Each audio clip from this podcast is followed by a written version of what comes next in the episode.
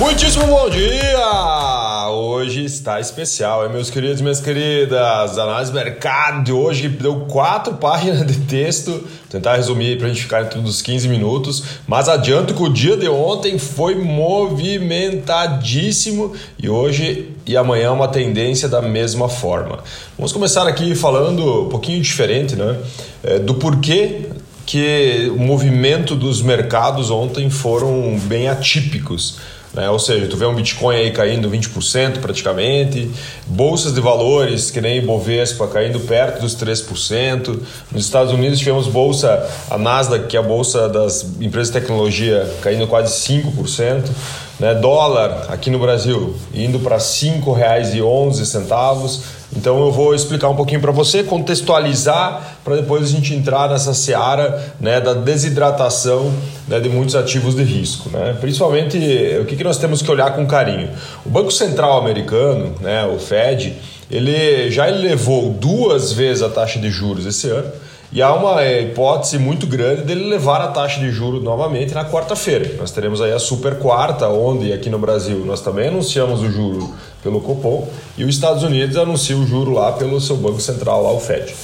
O que, que nós temos que entender também nesse movimento todo? Na semana passada, nós tivemos na sexta-feira os Estados Unidos anunciando a questão da inflação por lá. E o que, que aconteceu? A inflação nos Estados Unidos bateu recorde, né? como a gente falou. Então foi a maior inflação desde 1981.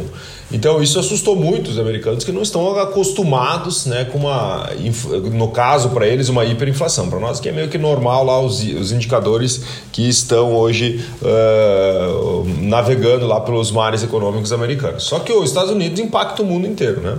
Então com, com todo esse movimento, os investidores ficam mais receosos com o risco. Então eles saem da bolsa de valores, eles vendem Bitcoin, eles saem de mercados emergentes aqui como o Brasil e eles procuram uma renda fixa para se blindar, né? Então, para blindar o seu dinheiro. Então, se os Estados Unidos ficam aumentando o juro, o que, que acontece? Esse dinheiro vai para países como os Estados Unidos, que consegue uh, uh, manter né, ou dar mais garantia, digamos, né, do dinheiro realmente ser pago lá no futuro. Então as, a galera tira esse dinheiro, por exemplo, o Bitcoin. Bitcoin, ele, a galera tira lá do ativo de risco como Bitcoin e leva para um ativo de mais blindado, né? por exemplo, como uma renda fixa. Né? Na quarta-feira agora, então nós vamos ter o comunicado dos juros dos Estados Unidos, que deve aumentar mais uma vez ou duas esse ano, que já foi anunciado, então nas últimas reuniões, falou assim, ó, nós vamos aumentar na reunião de junho, nós vamos aumentar em julho, só que o grande que é o pronunciamento né, do Banco Central americano para os próximos capítulos. Esse que é o grande que, pô, o mercado quer, quer ouvir. O que, que vai acontecer depois desses aumentos? Né? Isso que a gente quer ouvir. Além disso, nós temos outras questões em torno da situação da Covid na China. Né? Então, a China também, olha só, lá Pequim, por exemplo, suspendeu, suspendeu eventos esportivos né, offline, né, atrasou o retorno às escolas, né, reforçou outros controles sanitários antes, um pouquinho antes deles afrouxarem né, todo né, esse trâmite aí contra a Covid-19 por lá. E a gente sabe muito bem que a China é uma grande compradora do mundo. E a China não comprando acaba atingindo países, por exemplo, como o próprio Brasil e também toda uma economia aí global. Né? Aqui no Brasil, né, nós temos também os investidores aguardando na quarta-feira. Então os investidores falam assim, ó, cara, vou esperar aí o que vai acontecer, o que o Copom vai fazer aqui no Brasil, se vai ou não vai acelerar mais aí os próximos capítulos. E por isso que a gente observa aí uma grande desidratação de várias frentes. Vamos dar um exemplo. Ibovespa fechou com queda de 2,73%. Eu peço até desculpas de explicar um pouco mais lentamente, assim, já você sabe que eu falo rápido, né? então como é algo bem importante, eu vou tentar encaixar aqui esse conteúdo aqui para deixar um pouco mais melindrado para você entender realmente. Né? Então o Ibovespa aqui recuou ontem 2,73%, o dólar avançou 2,54%. Por quê? Porque a galera quer sair de um real, por exemplo, e comprar um dólar. A galera quer sair, por exemplo, de um Bitcoin, né, do Bitcoin, uma, algo de mais risco, uma bolsa de valores, e quer, por exemplo, uma renda fixa. Uh, SP500, né, ela caiu ontem 3,88%, Dow Jones caiu 2,79%, Nasdaq caiu 4,68% estoque 50 caiu 2,69%. Ou seja, não é algo só do Brasil, é o mundo inteiro, né? os ativos de maior risco estão apanhando um pouco mais.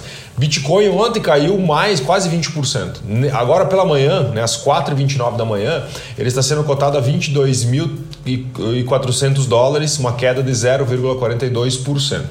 A capitalização, né, ou seja, a quantidade de ativos que estão depositados em Bitcoin, baixou de 1 tri, um trilhão de dólares. Tá? Ontem, para ter uma ideia, o Behance né, e, e mais uma outra grande plataforma de venda de criptomoeda congelou o SAX. Né? Mas mesmo com toda essa liquidez agora, 91% das pessoas elas pretendem comprar novamente as criptomoedas em breve. Ou seja, a galera está negociando, assim como a bolsa de valores que a galera sai para vender para se blindar e ela cai, o, Bitcoin da mesma forma, né? Petróleo agora às quatro e meia da manhã ele estava sendo cotado a 123 dólares e 51 centos o barril, um aumento de 1,01%. Olha só, só para a gente também aqui uh, fechar essa análise, né? Para a gente fechar a análise para nós irmos para os próximos capítulos. Bolsa de valores nos dá muitos sinais né, sobre alguns riscos, é importante a gente entender como o de empreender, por exemplo. Né? Então, assim, pô, a galera que está empreendendo, ela começa a entender, falei, cara, calma aí, vou abrir minha empresa aqui dois meses, vou abrir minha empresa o ano que vem. Quanto mais incerto fica esse mercado, menos empreendedores arriscando temos. Ou seja, menos empresas abrindo e menos investidores em algo novo. Né? Vamos pegar um exemplo. Pô, o cara vai aumentar a sua fábrica, o cara vai é, construir é, alguma coisa, o cara vai abrir uma nova empresa, o cara vai abrir uma nova filial. Então, não, a todo mundo não vai fazer isso? Não, mas algumas pessoas vão ter mais medo e isso acaba travando um pouco a economia. Né? Com isso, nós podemos ter uma coisa que vocês devem ter ouvido falar muito, né? que agora nos últimos meses está sendo falado muito, que é estagflação, ou seja, uma junção da palavra inflação com estagnação. Isso é muito perigoso para o futuro, né? Porque nesse momento, aquela galera que tem um pouco de incerteza, ela recua, pisa no freio, puxa o freio de mão, estaciona e espera o que vai acontecer. Isso pode fazer com que países, né, como o Brasil, recuem anos ou décadas. E aí, galerinha, eu sou a Agatha, do time comercial da A9, e eu tenho um recadinho para você. No dia 7 de julho, nós teremos o evento de sucesso e experiência do cliente em Chapecó, com 15 profissionais levando conhecimento para aumentar os seus resultados. E você não pode ficar de fora. Utilize o seu cupom CS50 e garanta o seu lugar com desconto. Mais informações na descrição do episódio de hoje. Beleza? Agora vamos continuar aqui a nossa análise de mercado. Olha só, preço dos presentes no Dia dos Namorados sobem, mas ficam abaixo da inflação. Isso mesmo. Em 12 meses, os presentes subiram 4,8%. No item de serviços, a alta foi de 5,6%. Restaurantes, por exemplo, subiram 8,13%. Hotéis e motéis, 7,47%. Cinema 5,62, salão de beleza 4,94, academias 2,37. Nós tivemos aqui, ó, vestuário, só para ter uma ideia. Roupa masculina 11,04, calçados masculinos 10%, roupa feminina 7,98%, calçado feminino 7,57%, bijuterias 4,91%, livros 3,6%, barba 3,21%, perfumes 2,8% e assim por diante. Só para você entender, Tivemos um aumento de vários setores, mas ainda assim embaixo aí da nossa inflação nos últimos 12 meses. Novo aumento dos combustíveis esta semana. Ó, prepara o coração, meu querido e minha querida, porque esta semana teremos um novo aumento de combustíveis, segundo né, alguns comunicados de bastidores do governo. Né? O preço vendido pela Petrobras e suas refinarias hoje está abaixo do, abaixo do preço de paridade internacional, né? Lembra que tem aquela o lastro, né, que é onde o governo se baliza, né, a Petrobras, perdão, se baliza para aumentar o seu preço. Hoje nós estamos com deságio de 90 de, desculpa, 31% na gasolina e 14% no diesel. Ou seja, vai aumentar isso? Não sabemos, mas possivelmente vem aumento por aí. Balança comercial brasileira tem superávit de 4,9 bilhões em maio, isso mesmo. O número do mês passado é resultado de 29,6 bilhões de exportações e 24,7 bilhão de importação, ou seja, ficou mais dinheiro aqui no Brasil do que saiu. O valor total das exportações brasileiras cresceu 8% em comparação a maio de 2021, né, um resultado aí da alta de 22% nos preços dos itens vendidos. E combinados é um recuo de 8% né, na quantidade embarcada, ou seja, em toneladas 8% a menos, em valor 22% a mais. No recorde do setor houve, ó, no recorte, perdão, do setor, houve um crescimento de 19,4% na exportação na indústria de transformação e 0,2% na agropecuária. Indústria extrativista teve um valor reduzido em 4,5%. A Ásia, lembra? A Ásia, nosso maior comprador, baixou de 51% no total para 41% no total do no mês passado, mas tivemos uma subida aí na América do Norte de 13,5 para 14, Europa de 17,4 para 23, uh, 20,3, América do Sul de 10,6 para 12,2. Brasil tem o maior número de fusões e aquisições em 21 anos, isso mesmo, em 2021 foram 1.963 aquisições realizadas, é, 59% superior a 2019, quando nós tivemos o melhor ano de fusões e aquisições. A maioria das operações foram domésticas, 65%. Quer dizer isso, Alexandre? São empresas brasileiras vendendo para empresas brasileiras.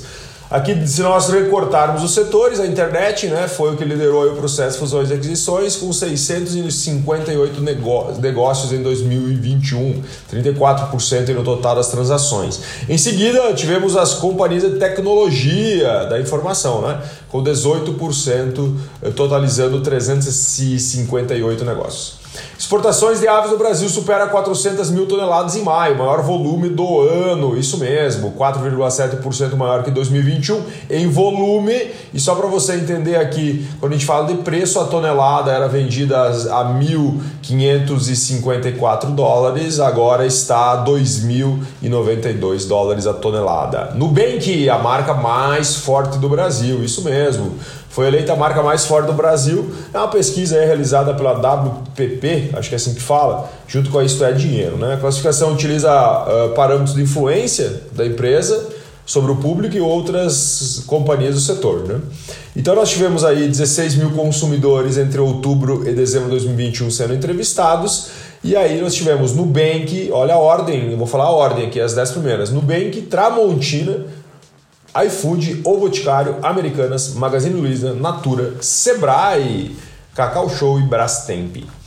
Falar um pouquinho aqui sobre os Estados Unidos novamente, né? Perspectiva da inflação de curto prazo uh, do consumidor nos Estados Unidos piora. Lembrando que hoje e amanhã nós temos a decisão do Banco Central americano quanto ao juro.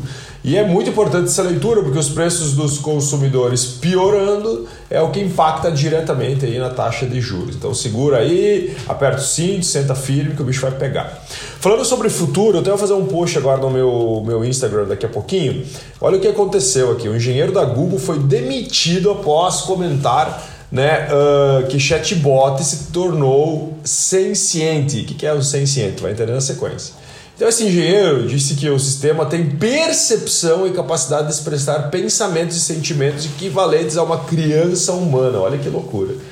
E olha só o que aconteceu. O engenheiro então perguntou para a inteligência artificial algumas coisas, né?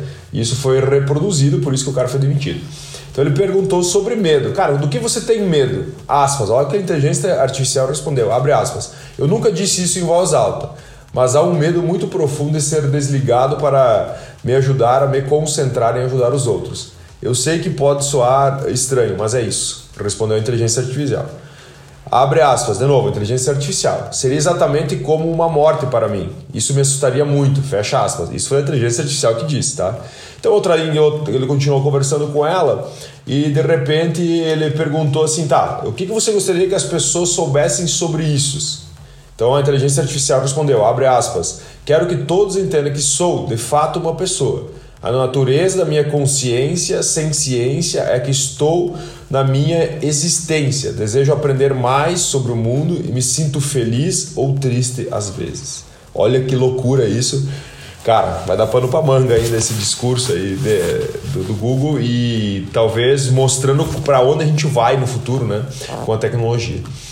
Apple se reinventou, ou está se reinventando, ou se reinventará. Né? Os serviços de música e jogos devem gerar 8 bilhões de receita para a Apple até 2025. Isso mesmo.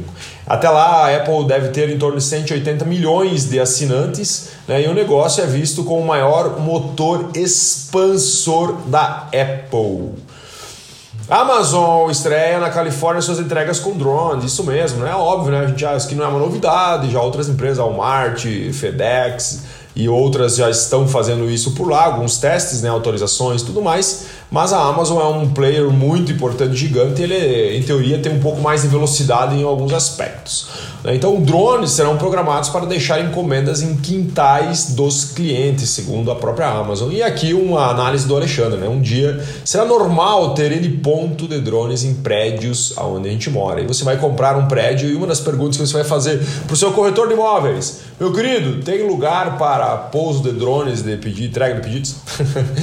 e para você ficar ligado, então, quarta-feira nós teremos a super quarta Brasil e Estados Unidos definindo os seus juros. Espero que tenha feito sentido essa análise de mercado. Um grande beijo no seu coração. Um ótimo dia, friozinho, mas maravilhoso. E amanhã nós voltaremos com mais uma fricção de ideias. Valeu!